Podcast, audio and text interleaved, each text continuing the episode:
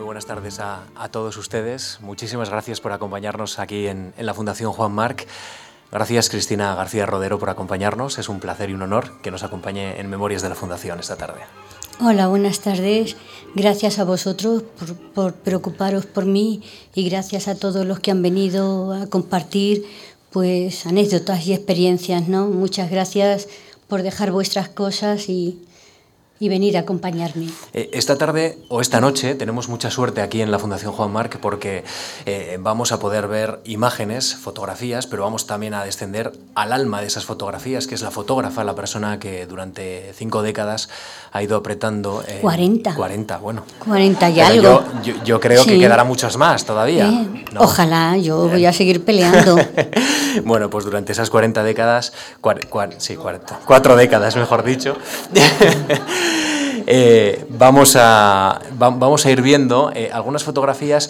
Ya les adelanto que si ustedes tienen ganas de, Cristina García Rodero, eh, a las ocho y media aproximadamente, cuando terminemos esta, esta conversación, van a poder ver casi casi íntegramente dos proyectos que hemos preparado, una sobre España Oculta, el proyecto de España Oculta, y otra sobre María, sobre María Lionza. Pero veremos también fotografías para todos aquellos que, que quizá no tengan ese tiempo para quedarse esa, esa media hora extra de más. Eh, Cristina, recién llegada de, Cáceres.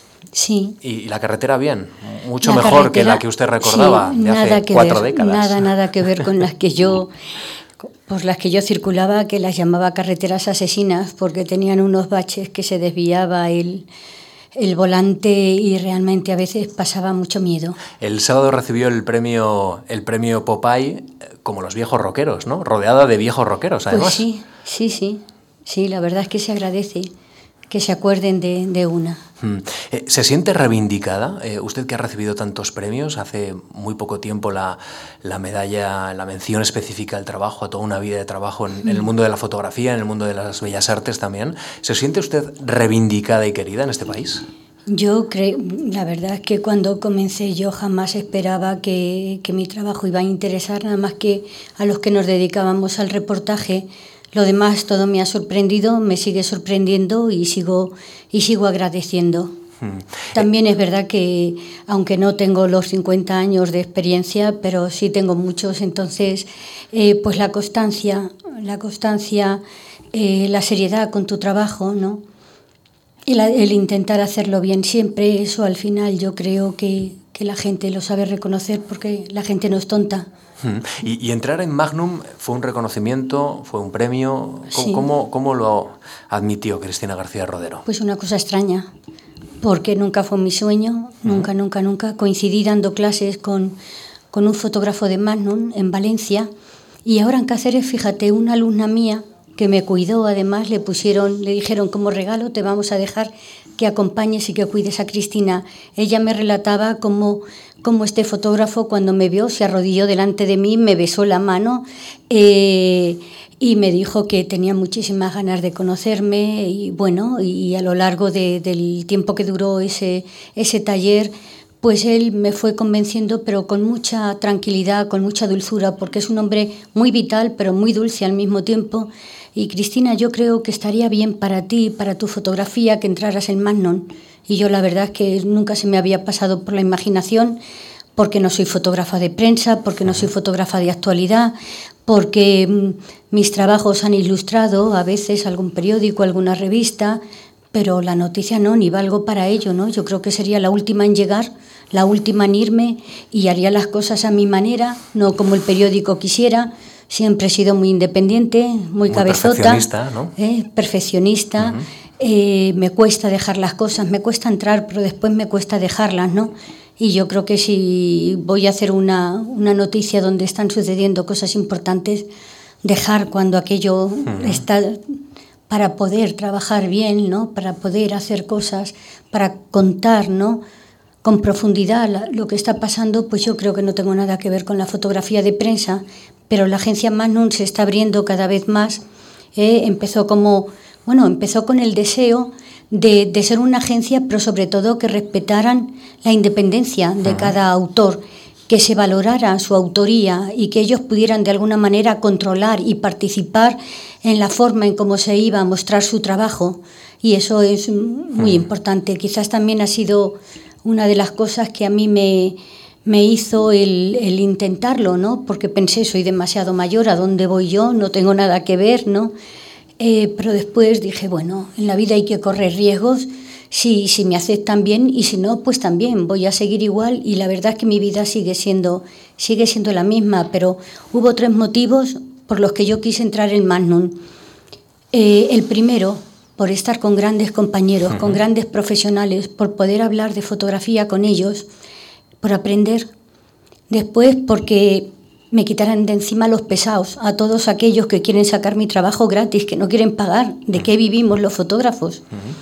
Y después también eh, qué va a pasar con mi obra, ¿no? Tengo mucho material de muchos años y, y, yo no quiero que se pierda, ¿no? Eh, mi familia, pues, pues, pues sí, sabe lo que me ha costado todo, pero los sobrinos o los hijos de los sobrinos, no sé si sabrán el esfuerzo que hay y, y yo quisiera que, que, estuviera en buenas manos y que además la fotografía, cuando yo ya no esté aquí, pues se sigan viendo porque eso de importante tiene un trabajo bien hecho, si es que está bien hecho, ¿no? Si aporta algo que, que el tiempo no puede con él, que se puede seguir mostrando. Sí. Eh, eh, eh, ¿Su ojo se ha convertido en su cámara? Esto no sé si se lo han preguntado. Mi ojo en mi cámara, mi cámara en mi ojo. Al contrario. Pero, pero ha, ha, llegado a captar con sí. la cámara eh, esos instantes de, de, verdad y de vitalidad que a veces el ojo eh, sí. capta, pero que luego cuando uno va a hacer una fotografía, por lo menos los que no sabemos de fotografía, luego no, no es igual. A, a veces una fotografía evoca algún recuerdo, pero la mayor parte de los mortales no, no podemos capturar un instante correctamente, sí. tal y como lo sintió cuando lo vio. Yo creo que eso es cuestión de práctica, cuestión de, de querer hacer, de querer hacerlo, ¿no? de prepararse para ello y de, y de desarrollar actitudes.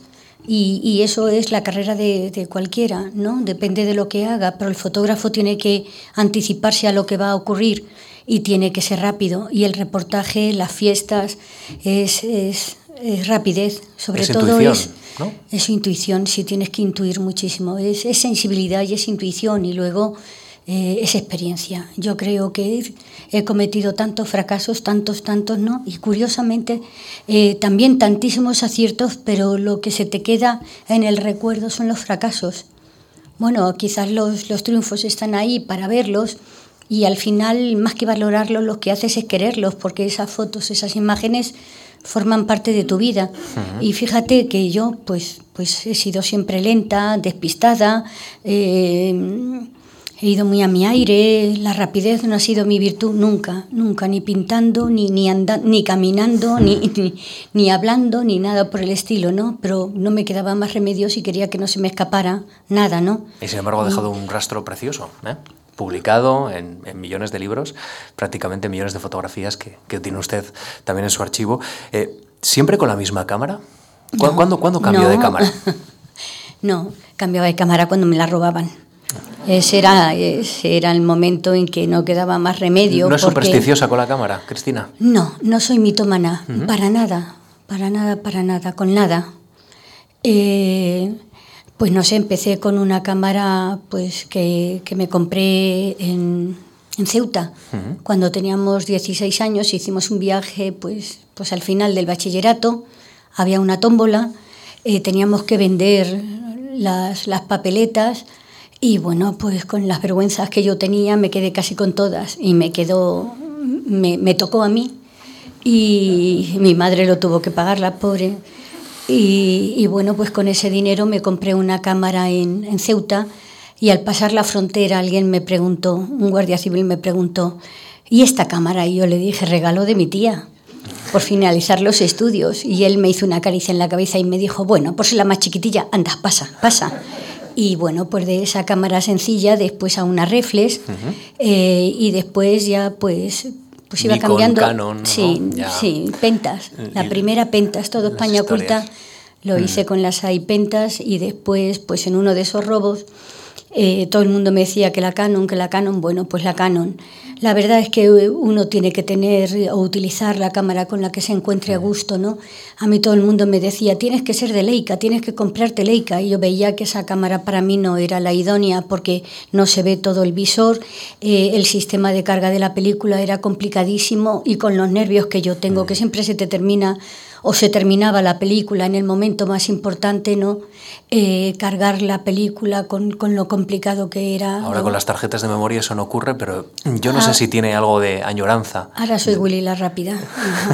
Eh, eso va sobre la marcha. O sea, que, que la técnica o la, tecnología le ha ayudado a usted a, digamos, a hacer mejor su trabajo. Sí, a todos nos ayuda, qué duda cabe, ¿no? sí. Bueno, Pero pues también nos hace más vagos, ¿eh? Sí. En muchas cosas, sí. Más cómodos. Mm, más cómodos. Antes, antes tenías el ojo acostumbrado a saber qué luz había sin necesidad de utilizar fotómetros porque no lo tenía en la cámara o porque tú no habías tenido dinero para comprártelo. Y después pues te acostumbras a que la cámara lo resuelva todo porque lo resuelve muy bien y está programada para ello, ¿no? Y te da confianza, pero también te vuelve, te vuelve muy cómodo perezoso. nosotros eh, únicamente hoy lo que queremos es eh, intentar eh, obtener la mejor imagen de Cristina García Rodero. No somos fotógrafos, pero con esta conversación y todos los que estamos aquí escuchándole, pues queremos obtener probablemente la imagen más, más real, más veraz, por lo menos tan bonita como lo que escribieron Manuel Rivas y, Julio Llamazares en la presentación de estos dos libros que, que tenemos sobre la mesa. Así que, Cristina, bienvenida a Memorias de la Fundación. Vamos a empezar ya la conversación, que llevamos ya 15 minutos, pero nos queda casi aproximadamente tres cuartos de hora para repasar algunas cuestiones muy interesantes de su obra y de su vida.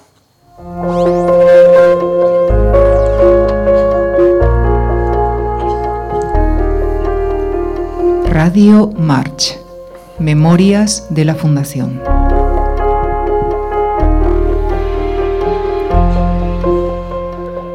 Y para, fotografiar bien a, Cristina García Rodero vamos a conocer cómo su vida, vamos a, obtener algunas pinceladas, algunos instantes mágicos de su trayectoria profesional eh, y personal con la ayuda de Lucía Franco. Así la conocemos un poco mejor y empezamos ya a ver fotografías.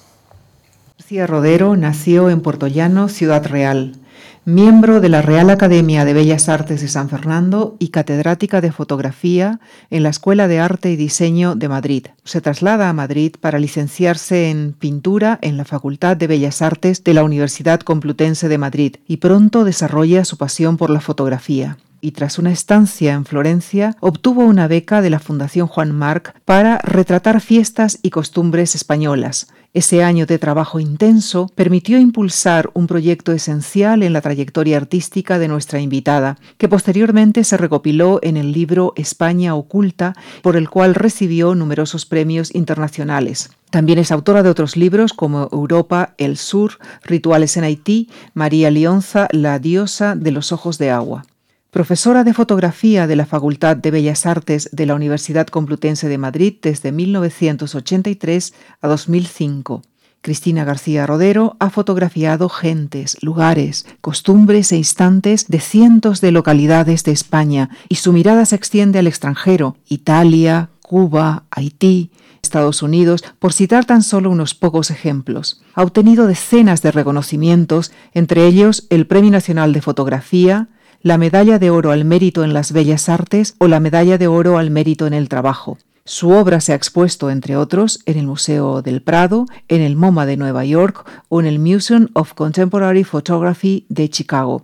Sus instantáneas forman parte de colecciones permanentes de destacadas instituciones culturales. Yo quiero aclarar que no soy académica, me han aceptado como académica. Tiene que leer todavía el discurso. sí, sí, sí. por cierto, se lo iba a preguntar después, pero ¿cuándo, ¿cuándo, ¿cuándo, lo va a leer? Y sobre todo, ¿se lo tiene un poco pergeñado ya? No, a mí me da pavor hablar, hablar aquí me cuesta mucho y me cuesta también mucho escribir, así que no sé, algún día me tendrán que encerrar para con papeles y, un bolígrafo y nada más, porque me cuesta mucho. Sí, y, lo quiero hacer, es por respeto también a ellos, pero, pero hacer un discurso me cuesta muchísimo. Sí, sí, sí. Bueno, vamos a ver eh, unos instantes también de imágenes que luego les recuerdo, vamos a poder recuperar un poquito más adelante. Imágenes de España oculta.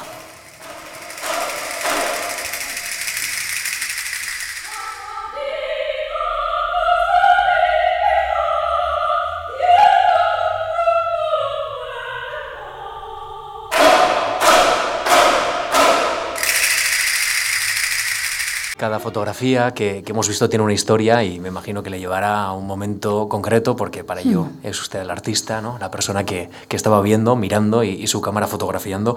Eh, Cristina, ¿por qué siempre la persona en sus, en sus imágenes, en sus fotografías? Pues fíjese eh, que siempre voy a lugares donde hay muchísima gente, a veces, a veces miles y miles y miles, y al final termino siempre sacando un medio plano o un grupo pequeñito o un retrato, no sé, no sé, es fijación, pero realmente yo no hago nada, es mi forma quizás de aproximarme a, lo que sucede, ¿no? Quizás es empatía con las personas que encuentro.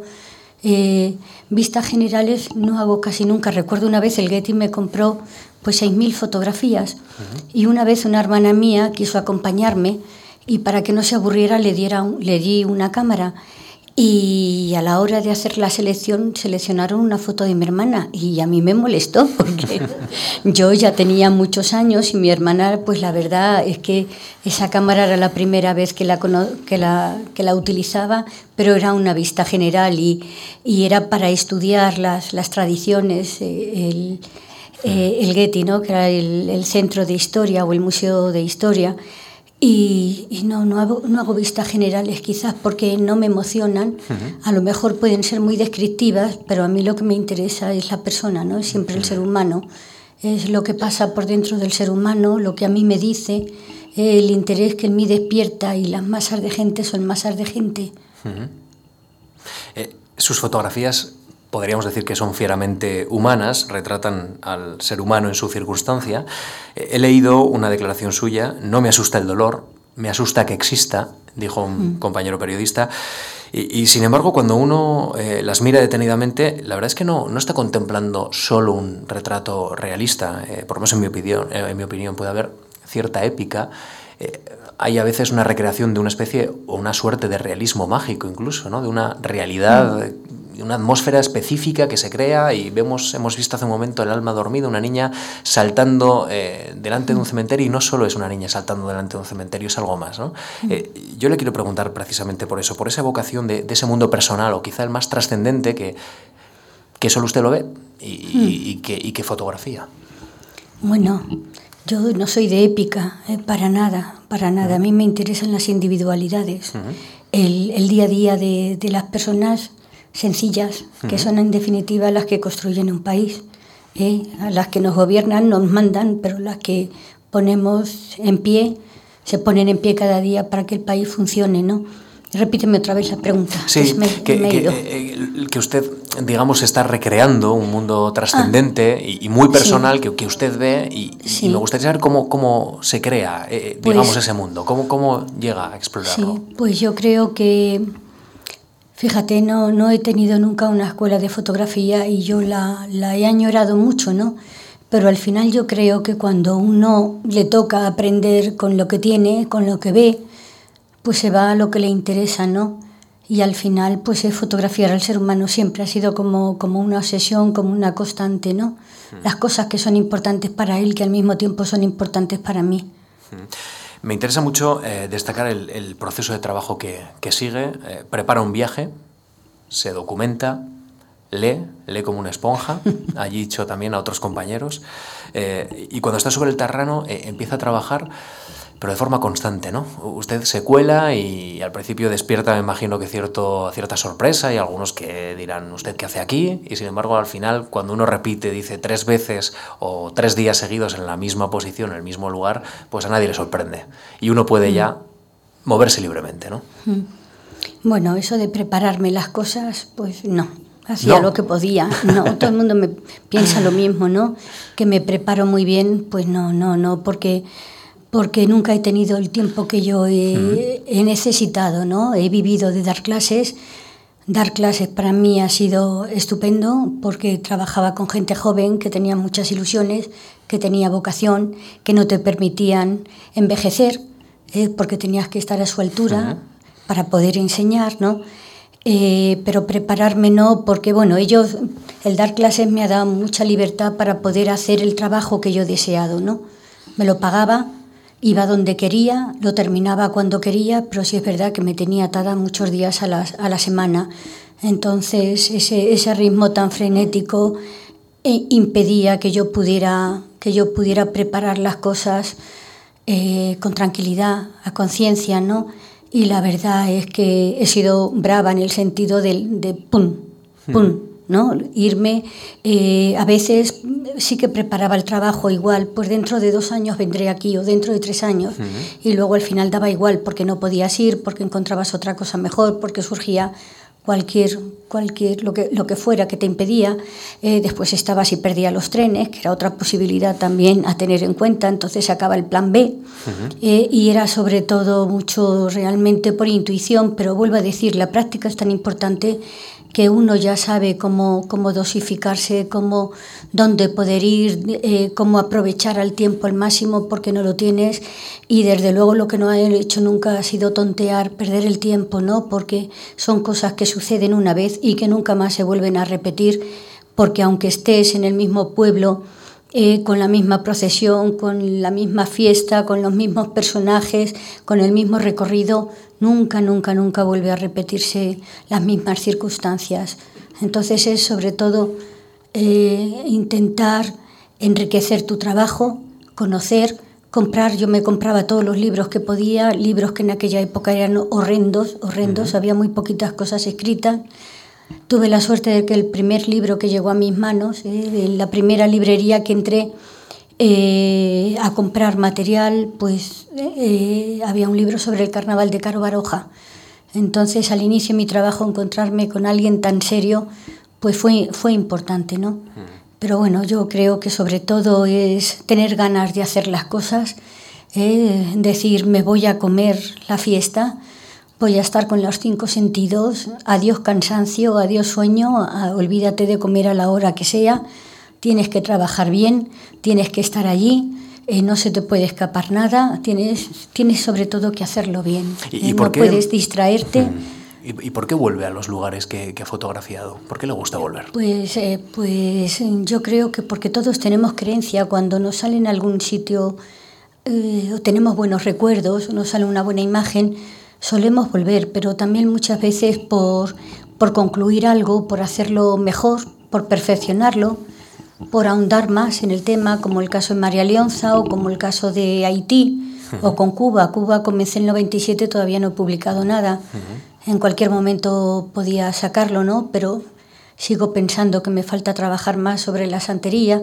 Se van mezclando cosas, ¿no? Quizás lo peor es llevar varios trabajos al mismo tiempo, ¿no? porque pierde fuerza, pero lo que yo hago es que sucede una vez al año, entonces el planificar es más difícil. Hmm. Menciona la santería, eh, el rito de María Leonza, también hemos visto Semanas Santas y funerales en, España oculta. ¿Qué, hmm. papel eh, juega la eh, religión en, ese proceso creativo, en, digamos, en esa necesidad de, contar cómo, cómo son las personas? La religión en mí, nada. Eso quería saber. Sí, sí, pero digamos que, que, a mí me asombra mucho ¿no? la, eh, la necesidad que tiene el ser humano de creer, ¿no? las religiones tan diferentes que hay, ¿no? y al final nos parecemos todos tanto. Pero bueno, si, si alguien cree en el vudú, si alguien cree en la santería o si alguien cree en el espiritismo, a mí me parece bien que no me pida nadie que, que me meta en la santería porque es imposible. ¿No? Eh, pero todas las religiones me parece que si son buenas para el ser humano, si lo que buscan es que sea mucho mejor y que tenga esperanza, pues me parece, me parece bien. Mm. Un término que no es exactamente religioso, pero eh, su obra retrospectiva entre el cielo y la tierra sí que puede hacer mención para algunos a, una cuestión religiosa, para otros muchos no. Eh, quiero preguntarle por exactamente el estado de la obra, del cielo y la tierra, y qué busca exactamente con, con esa obra, que desde luego puede ser un punto muy importante en su carrera. Bueno, quizás es a la que le esté dedicando más tiempo, pero me han ido creciendo los capítulos y se han ido convirtiendo en, en libros. Cuando lleve cinco décadas ya verá. ¿Eh? no queda tanto. ¿eh? Seguro que sí. Eh, lo, empecé, lo empecé en el 90 y algo, a principios de los 90, ¿no? Bueno, pues, pues yo creo siempre que al final las cosas casi te llegan por pura lógica, ¿no? Quizás si he dado tanta importancia a las religiones que para, para las personas lo son, ¿no? Y mueve a, masas de gente. En una de las últimas que he estado es en el Kumbh Mela de, de la India, buscando hombres santos, buscando, buscando nagasadus.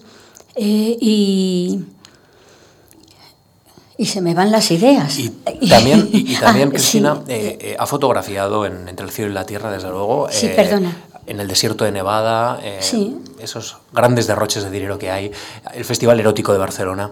Eh, usted se acerca a la religión, pero también se está acercando a lo más mundano, si me permite la expresión. Bueno, estaba hablando de que he ido a la India, he ido buscando este aspecto religioso de la gente que es capaz de, de abandonarlo todo, ¿no? de, vivir, de vivir de la oración, de renunciar a todos los placeres que la vida te puede dar. En general lo hacen hombres que ya han cumplido en la vida, no han tenido una familia, han tenido, han, han, vivido, ¿no?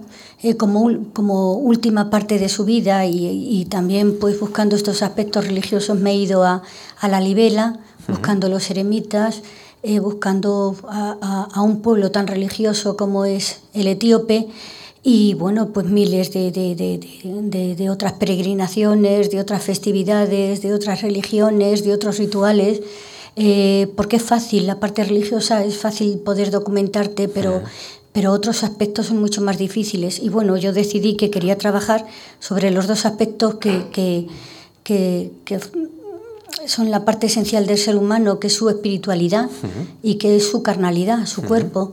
Entonces, bueno, pues empiezas a, pensar, a ver dónde puedes ir, dónde encontrar algo que pueda dar una idea de, de, lo diferente, de las diferentes opciones que toma la gente a través de ritos o a través de, de su vida diaria o a través de, ferias, de, donde la gente se puede manifestar más eh, exteriormente, ¿no? Para, para tener también menos problemas siempre estoy en la calle, la verdad, la verdad es esa.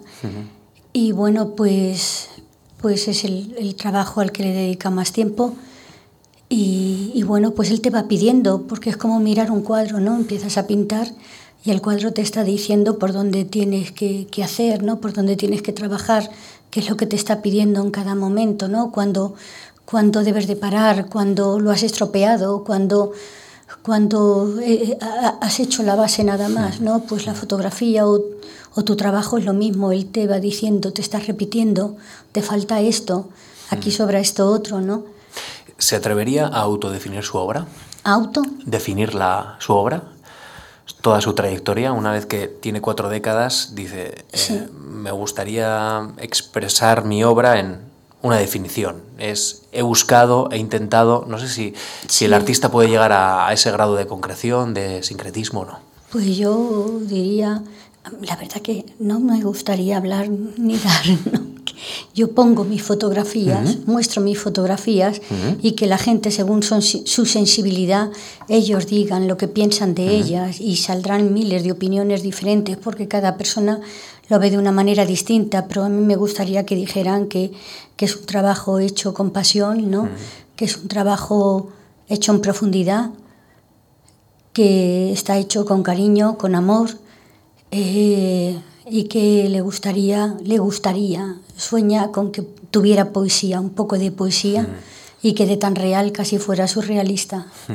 Y, para eso, desde luego, para lograr ese fin que, creo que se puede, se puede admitir como, como válido, eh, evidentemente eh, eso lo captamos muchos de los que nos acercamos a sus fotografías, para lograr ese fin, el blanco y negro. Utiliza el color, pero sobre todo el blanco y negro. ¿Por qué le da tanta libertad el blanco y negro? Empecé a trabajar en blanco y negro y en color. Cuando comencé a conocer lo que eran los reporteros, lo que eran eh, los grandes fotógrafos, los clásicos del reportaje, pues me vino mi etapa pura, purista, a tope, ¿no? Entonces dejé de trabajar con el color, continué con el blanco y negro, pero después pues iba a muchas fiestas donde yo sabía que no iba a poder sacar mis buenas imágenes, pero que estaba allí, y por qué no sacar un documento. Entonces quizás el color se acercaba más a lo que estaba viendo y bueno, pues ahora con la digital no me queda más remedio que, hacerlo en color. Vengo de la pintura, amo el color. Eh, mi casa está llena de color, eh, me he visto de colorines, Pero bueno, he hecho tanta obra en blanco y negro que ahora, por ejemplo, en la última exposición, que se llama Con la boca abierta, eh, estuve plan, estuvimos planteándonos si dejar algunas imágenes en color, si dejar como algunas pinceladas y al final decidimos que no, que era mejor que tuviera unidad, ¿no? Entonces, bueno, la, la, ventaja que tengo con el digital es que las puedo convertir en blanco y negro, ¿no? Y, eso está, está muy bien. Luego veremos algunas imágenes en color que, que también tienen mucha carga eh, poética, como, como usted dice, unas preciosas imágenes de, de María eh, Lionza. Eh la verdad es que hay muchas formas de, de, encajar esta entrevista y de ir eh, surcando su vida eh, a través de sus fotografías, pero evidentemente eh, hay una que es la vital y le quiero preguntar, ¿su primera fotografía en Tomelloso fue en blanco y negro? En, en, en Tomelloso. Puerto Llano, Perdón, en Puerto Llano fue, en, fue en, en, blanco y negro. Bueno, Tomelloso no importa, está muy cerquita, es Mancha, sí, sí. allí ten, tengo familia. Eh, mi primera imagen de fiesta, pues yo debía de tener 16 años. La compré con, o 17, con esa camarilla uh -huh. de Ceuta. Y era, eh, mi primer reportaje sobre una fiesta era el Día del Voto. Uh -huh. Una tradición que viene del siglo XIII y que conmemoran que 13 familias eh, sobrevivieron a una peste y ofrecieron dar de comer a los pobres 13 vacas. Y bueno, por ahí, por ahí empecé. Uh -huh. ¿Es verdad que, que, usted se compró una cámara para hacerse fotografías, en primer lugar, retratos? Ay, sí, porque estaba casi en la adolescencia y ahí es muy presumida. Mm. Y, y, yo lo era, lo era. ¿Y, y bueno. ¿Y cuándo se dio cuenta que lo más interesante era, era el otro? Sí, bueno, convencí a una hermana mía, ¿eh? mm. la más pequeña, y nos hacíamos fotos, venían a, a, Puerto Llano fotografías francesas muy hermosas de moda, uh -huh. donde había fotógrafos de primera línea que, que trabajaban. Y, y, yo creo que ellas tuvieron también culpa. Fíjate, uh -huh. viniendo de la, moda, de la moda, no he hecho una fotografía de modas en mi vida. Sin embargo, creo que valdría, más que uh -huh. para el reportaje. Y no, no he hecho porque me parece que no me va a contar todo lo que me cuentan cuando salgo a la calle y empiezo a ver lo que sucede, ¿no? Uh -huh. Por eso quizás me queda muy vacía. Pero la intención era sacarnos guapas, mi hermana y yo, lo más guapa posible, copiando las revistas francesas. Y ahora, para cuando me piden una foto, pues es que ya han pasado tantos años que la, la gente ni me reconoce. No tengo fotos mías. De hecho, hay un autorretrato, ¿no? Suyo, publicado, no mucho más. Mm, mm. Algún retratillo más hay por ahí, uh -huh. sí. Pero siempre llamo a mi hermana que como me quiere mucho me salga tan guapa que ni mi madre me conocería. de Puerto Llano a Madrid en 1968 y, y, ahí descubre la otra parte política y de, digamos, contexto sociocultural y político que vive España, que desde luego en su localidad pues no, no, no estaba no. tan presente. Usted estaba al no, margen. No, no, no, no, en el bachillerato para nada, uh -huh. para nada realmente cuando entro en la universidad eh, eh, es que tengo, eh, tengo la oportunidad de entrar en, en, septiembre del 68 y bueno, lo que hervía, hervía la, la universidad para bien, ¿no? Y en 1973, un poquito antes, viaja a, antes de obtener la beca de la Fundación Juan Marc, viaja a Florencia. Bueno, pues tenía un... Mm, la verdad es que eh, la facultad para mí fue, fue un placer, eh, fue encontrar lo que me hacía feliz. Yo no sabía ni que existía la Facultad de Bellas Artes. Yo recuerdo que una compañera de, del instituto me dijo, Cristina, eh, vamos a presentarnos a Bellas Artes, que pues se nos daba bien el dibujo, ¿no? Eh, qué es lo que debemos de hacer nosotros. Y yo creía que la gente se preparaba como, como en el siglo XVI, con un gran maestro una facultad de bellas artes, una facultad, sí, vengan, vamos a presentarnos. Y dije yo, no, yo no estoy preparada, eh, iré a que, me, a que me forme alguien, ¿no? Y, y, empecé a buscar a gente y encontré pues al profesor del instituto uh -huh. y tuve también la suerte de encontrar a, a, una gran persona, a un hombre muy honesto, muy bueno, que siempre me decía, me, me calmaba, ¿no? Mm, tómatelo con calma, es difícil entrar, tienes que aprender. Y después, bueno, pues cuando estaba terminando, un compañero mío que está aquí me habló de unas becas y, y me dijo, ¿por qué no te presentas? Y decidí que me presentaba a, a, la de fotografía y me fui a Florencia. Tres mesecillos de nada, una escuela horrible. Yo escogí Florencia porque quería seguir con la pintura al mismo tiempo. Dijo, dije, mato dos pájaros de un tiro. me voy al Piti, me voy a los Uffizi, me voy a ver a Miguel Ángel y, y hacer fotografías, pero la escuela era muy mala y yo me desesperaba, entonces terminé yéndome a hacer eh, pues eh, manifestaciones políticas, huelgas, ¿no? Aquí en Madrid era muy peligroso. Yo recuerdo, recuerdo a dos compañeras que me decían, corre, corre, Cristina, corre. Y la policía a caballo, bueno, nos barría. Yo decía, pero ¿para qué voy a correr si en dos zancadas me, me alcanza el, el caballo, ¿no? ¿no? No me voy a agotar yo a mi aire, ¿no? Y allí en Italia pues eran menos peligrosas, entonces me eché a la calle a, a trabajar, que mal suena ¿eh? pero bueno, pues era la oportunidad de, de, poder hacer lo que el Madrid no había podido hacer y a irme pues eso, a circos, a, a añorar España y yo creo que de ahí esa añoranza eh, pues surgió este trabajo, ¿no? Al volver, otro compañero de la facultad, otros compañeros me dijeron, Cristina, preséntate a la beca, nosotros nos vamos a, pre a presentar. Y yo les dije lo mismo, no estoy preparada, el año que viene, ¿no? Y ellos me dijeron, no, preséntate ahora, nos presentamos todos, uh -huh. si no te la dan, pues el año que viene te uh -huh. vuelves a presentar otra vez. Y yo no sé cómo, no sé cómo me la dieron, todavía no, no me lo imagino porque tenía, vuelvo a repetir, 23 años, era muy joven, muy inexperta en todos los sentidos, pero a lo mejor quizás la intuición, ¿no? Esa intuición que sí que tengo, demasiada a lo mejor, ¿no? Y, y, bueno, ellos me ayudaron, nos presentamos, me la dieron solamente a mí. He estado mirando ahora quienes nos presentamos, 106, mm. nos la dieron a 6, a una mujer de 23 años y fotógrafa. Pero qué jurado era, tan adelantado. Eh, también tenían intuición. Pues también debían Mira. de tener. Turner, Turner era parte del, del, jurado, era también Campoy, el crítico de ABC eh, a lo mejor se me está olvidando alguien, pero yo tengo la intuición, esa intuición brujilla, eh, que Manuel Chamosolamas, que era el secretario del jurado, tuvo mucho que ver. ¿Sabe, eh, lo que dijo de usted?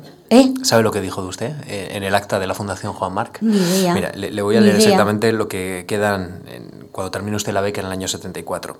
Eh, dice que había realizado una de las mayores aportaciones que se pueden hacer hoy al conocimiento de usos y costumbres de España antes de que sean sacrificadas al olvido. Muestras nacidas de lo más remoto de nuestras esencias espirituales y que por imposición del vendaval de vida moderna van perdiéndose en desuso. Esto es lo que decía Manuel Chamoso Lamas y ahí queda. Pues no tenía ni idea, no tenía ni idea, no lo conocí nunca. Eh, cuando me dieron la beca recuerdo que había muerto mi padre y le, le pedí que me eh, permitiera eh, comenzar un poquito más tarde y él me escribió una carta tan cariñosa, tan cariñosa que yo siempre lo tengo en la cabeza, ¿no?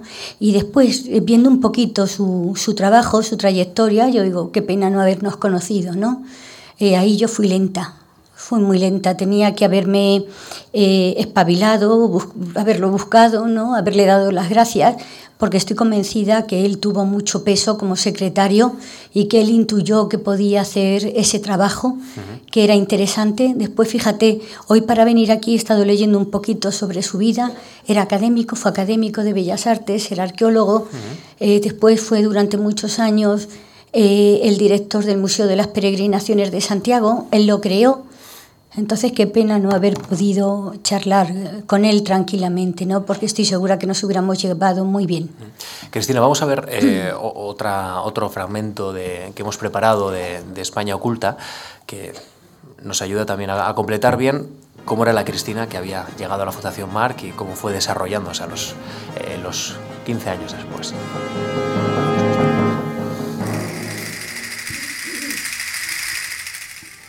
Tituló a estas fotografías dentro del programa eh, España Oculta y yo le quiero preguntar, ¿hoy podría existir una España oculta? ¿Cree usted? Yo creo si que se, todo... Se sí. echa la carretera al campo, a las ciudades, sí, a los pueblos. Yo creo que todo depende de los ojos y del interés que tenga la persona.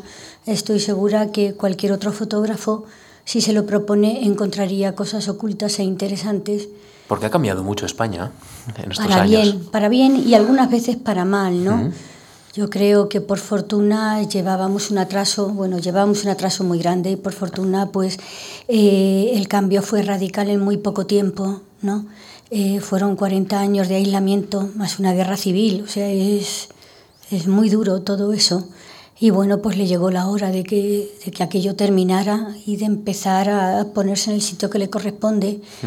Y bueno, pues los que nos dedicábamos a trabajar sobre las tradiciones, sobre los ritos, sobre las fiestas, éramos conscientes, muy conscientes todos de que aquello iba a cambiar y que iba a cambiar muy rápidamente, que se iban a perder muchas de ellas, que otras se iban a transformar y que había que dejar un documento, que nos había tocado vivir unos momentos muy importantes. Eh, y yo creo que he tenido suerte con la vida que en el tiempo que he nacido, ¿no? porque no tuve que tragarme la guerra, pero sí he podido ver cómo España fue abriéndose, ¿no? Cómo se iban haciendo, cómo iban naciendo partidos, cómo iba cambiando todo, ¿no? fue muy bonito vivir vivir esa parte. Recuerdo también con otra hermana irnos a, a, los discursos de Tierno Galván, porque éramos de las de Tierno, y masas de gente. Yo le decía a mi hermana, ya hay que nos van a matar, nos van a matar. Y yo, no te preocupes, que yo me sé mover entre masas. No se me ha olvidado esa, yo, esa frase. ¿no? la, la, entrevista, eh, claro, me daba cuenta de que usted se echaba a las carreteras en un, en un, coche, dormía en la carretera, costaba mucho llegar a los pueblos, no había alojamientos, sí. no, no se realizaban los trabajos cómodamente, eso ha cambiado mucho, pero esa fue la experiencia que sintieron muchos políticos que, que inauguraron la democracia en España, que fueron pueblo por pueblo diciendo a la gente que podía votar. Y esto me imagino que también esa memoria viva sería interesantísima escucharla, sí, ¿no? Sí, sí, claro que sí. Eh, Cristina, ahora España está viviendo un momento muy complicado y... Muy gustaría, triste. Muy triste. Me gustaría saber cómo le interpela a usted este momento que está viviendo España, con esta situación política convulsa, con, con una situación social también complicada, con, con, mucha gente sufriendo, desde el punto de vista artístico. ¿Cómo, cómo? ¿Le interpela a usted? Esta situación que está ¿Cómo viviendo interpelo? España. No sí, entiendo. ¿cómo le interpela? Sí. Si le llama a bueno, pues realizar algún tipo de trabajo fotográfico sobre, mm. sobre esta situación. No, a mí fin. los políticos nunca me han interesado. ¿Y los efectos sociales que y tiene los la crisis, efectos que son muchos? Sí, sí, uh -huh. si yo tuviera que, que, hacer un trabajo ahora, a lo mejor trabajaría sobre la gente que se ha quedado sin casa. Uh -huh. Es una de las cosas que más me duelen, ¿no? Porque yo que, que vivo en la carretera sé la importancia de lo que es tener un techo, de lo que es tener tu espacio que te, que te acoja, que te proteja, que, que te sientas feliz, que, que sientas que, que, después de un largo viaje llegas, llegas a tu casa, ¿no?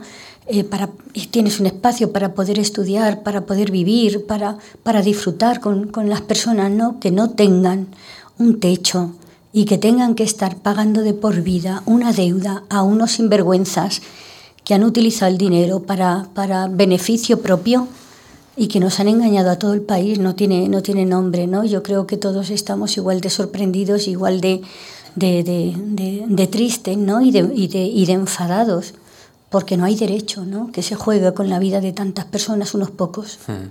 Creo que de verdad nos gustaría ¿eh? ver un trabajo suyo relacionado sobre este drama y, y ese compromiso que, que está aquí planteando lo dijo casi casi como sugerencia, si tiene tiempo todavía. eh, vamos a intentar cambiar la mente. Estaba preguntando por los problemas de España, pero ahora vamos, eh, vamos a, al extranjero, vamos a América, que es un mm. continente muy querido por usted y muy evocador, y, y, vamos a ver un fragmento de un trabajo, María Lionza, la diosa de los ojos de agua.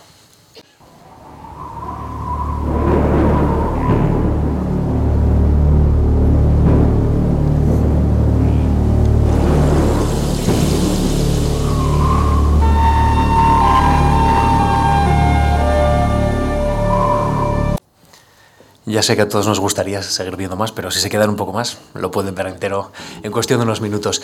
Eh, ¿Por qué decidió eh, saltar de España a América o al este de Europa, pero al más este de Europa, por ejemplo, en Georgia? Bueno, pues cuando terminé España Oculta, que estuve con él 15 años con ese proyecto, pues después se me quedó un vacío muy grande uh -huh.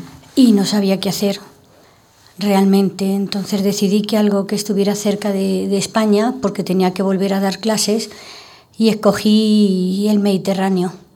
Pero el Mediterráneo, porque yo me siento, aunque soy de, del centro de España, me siento con una cultura mediterránea.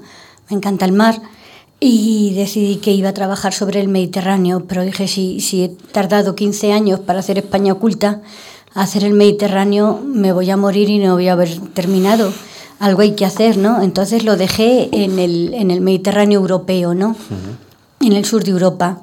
Y bueno, pues del sur de Europa, te vas yendo hacia el centro y bueno, después me fui a Georgia. El este me interesaba muchísimo, pero he trabajado poco, poco en él. Y de un mar a otro mar, del Mediterráneo al Caribe. En América Latina me siento bien, eh, gente fácil de entablar una conversación, de hablar sin necesidad de conocerte. Eh, les gusta la fotografía. No tengo problemas de idiomas porque mi mayor problema es que no hablo ningún idioma. Un poquito el italiano porque estuve tres años, hoy tres meses, pero no, es, es, es, un problema que tengo y muy grande, ¿no? porque me, me impide el hacer amigos. Eh, encuentras a gente con la que sabes que te podrías llevar maravillosamente, que se podía generar una amistad maravillosa, pero siempre tienes que estar, andar recurriendo a alguien que sabe un poco, o, o por señas o por miradas, o, y ha, sido, ha sido una pena. Pero bueno, del de, de Caribe me fui a, a, Asia y de Asia a África y, y todavía me queda Australia.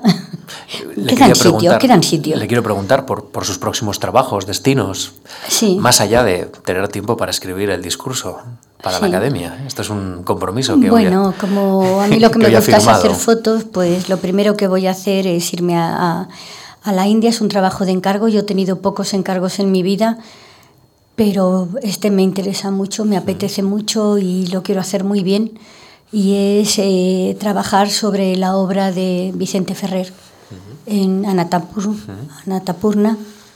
Sí, y estaré pues como un mes y algo trabajando allí y luego aprovecharé para hacer el Holi, para hacer otras, otras festividades, porque India realmente eh, desborda la imaginación.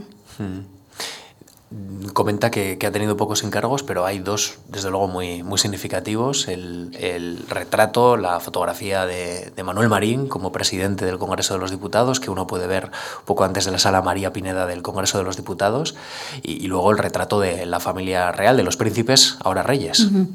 Bueno, con Manuel Marín eh, era el primer retrato que yo hacía para, para una personalidad política, ¿no? Y realmente fue un placer porque tiene un sentido del humor maravilloso, manchego, uh -huh. porque es muy manchego, ¿no? Entonces fue, fue reírnos todo el tiempo, reírnos y colaborar, colaborar, colaborar. Tanto es así que ya cuando me veía que le iba a colocar una arruga, ¿no? porque le hice varias, pues estuvimos todo un día de trabajo, ¿no? Y eh, le puse la mano en el, en el bolsillo y se le hacían arrugas y siempre que iba a disparar siempre terminaba colocándole las arrugas y él ya al final aprendió y cuando me veía que iba hacia él ya se colocaba la chaqueta, se colocaba las arrugas, colaboró muchísimo y fue un placer, nos hemos reído. Eh, un día vino a casa a ver las pruebas y nos preparó un chocolate. Eh, pues no me acuerdo qué época era, pero nos trajo, nos trajo bollo, se metió en la cocina, ¿tienes un cazo? ¿tienes chocolate? A ver dónde está tal cosa. Y nos preparó una merienda maravillosa. Entonces fue algo más que un modelo, fue, fue un, un placer, un placer, un, una experiencia que no se te olvidará. Recuerdo que cuando estábamos haciendo las fotografías, pues pusimos pusimos música y le preguntamos, ¿qué quieres? ¿Qué te ponemos? Soy minero. Y le, punimos, le pusimos, soy minero, ¿no? Yo me lo imaginaba saliendo eh, en plan paso doble por el estudio. Eh, y luego, mientras trabajábamos, pusimos, eh, salió de escándalo, ¿no? Y empezamos a bailar todos. Y él de repente me sacó a bailar. Y yo tenía las cámaras puestas y bueno, no le pude pillar el paso. Nada, por más que él lo intentó con buena voluntad, no se lo pude, pude pillar y él ya me dejó por imposible. Pero bueno, pocos, pocas personas con esa importancia tienen ese sentido del humor que te alegran, que te alegran la vida y que se hacen tan cercanos que el trabajo te lo hacen muchísimo más grato. Y está el retrato de, de los reyes y de sus hijas. Pues eran príncipes. Uh -huh. Tampoco sé por qué se preocuparon o se fijaron en mí, uh -huh. pero también fue otro placer. ¿eh? Eh, yo la verdad es que lo recordaré siempre con cariño.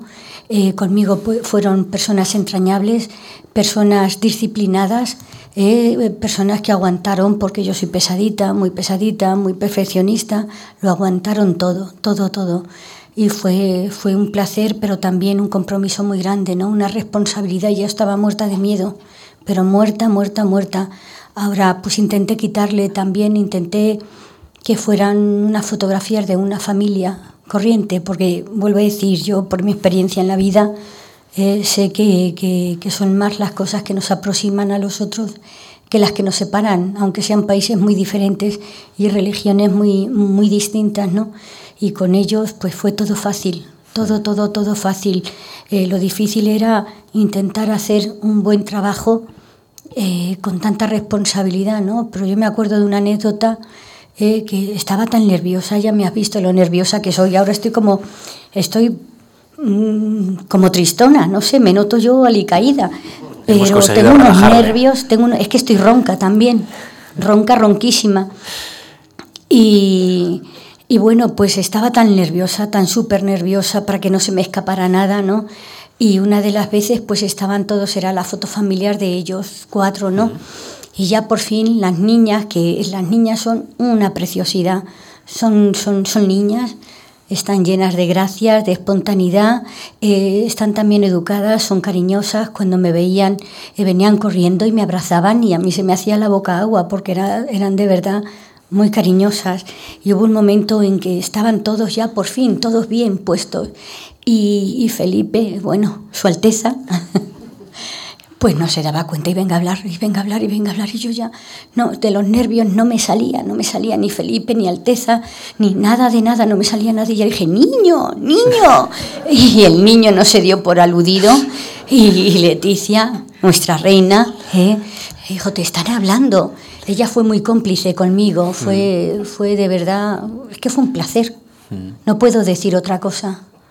Bueno, ha sido un placer hablar con, Cristina García Rodero. La verdad es que podríamos seguir pues una hora fácilmente, dos horas, y, hmm. siguiendo viendo fotografías. Gracias por, por, habernos acompañado en esta sesión de memorias de, la Fundación. Íñigo, ¿Sí? perdóname que te interrumpa. Yo si quiero decir algo, y es lo importante que yo creo que no lo hemos dicho al final, hemos hablado de muchas cosas, pero cuando con 23 años creen en ti, te ayudan, te dan un dinero que tú nunca has tenido ¿eh? para realizar un proyecto, pues para mí fue tan importante que me cambió la vida. Me retiró de la pintura y comencé un trabajo. La beca era por un año. A continuación me ofrecieron el trabajo de profesora en artes y oficios y, y, bueno, pues me cambió la vida absolutamente, ¿no? Entonces, qué pena que no haya más becas de, más becas para la gente porque en ese momento en que terminas una carrera o sin terminarla, ¿no? El poderte a dedicar a aquello que, piensas que lo puedes hacer bien y tener los medios es importantísimo. Hmm. Pues muchísimas gracias, Cristina. Y, ya les adelanto que si le gustan este tipo de testimonios, la semana que viene nos va a acompañar Antonio Colinas, que también es un poeta, un poeta de raza. Ella es una fotógrafa de raza que, pidió una oportunidad a la Fundación Juan Marc, eh, exactamente de la misma manera. Eh, Antonio Colinas pues, obtuvo esa oportunidad que le ayudó tanto para desarrollar su, carrera poética. Así es que estas son las funciones sociales que, que tienen las instituciones. Ojalá pudieran contar todos lo mismo, ¿verdad? Todos la misma historia. Cristina García Rodero, gracias de verdad por habernos acompañado y ya les adelanto que el martes y el jueves en la Fundación Juan Marc pueden explorar los confines eh, del mundo explorado y no explorado, una, una serie de, de, conferencias muy interesantes sobre los límites de, del ser y, y, el conocimiento geográfico. Cristina, ha sido un placer y les invito a, a quedarse con nosotros a ver los dos trabajos que, que, ha preparado y que hemos preparado sobre, sobre Cristina García Rodero, España oculta y y María Leonza. Gracias. Muchas gracias.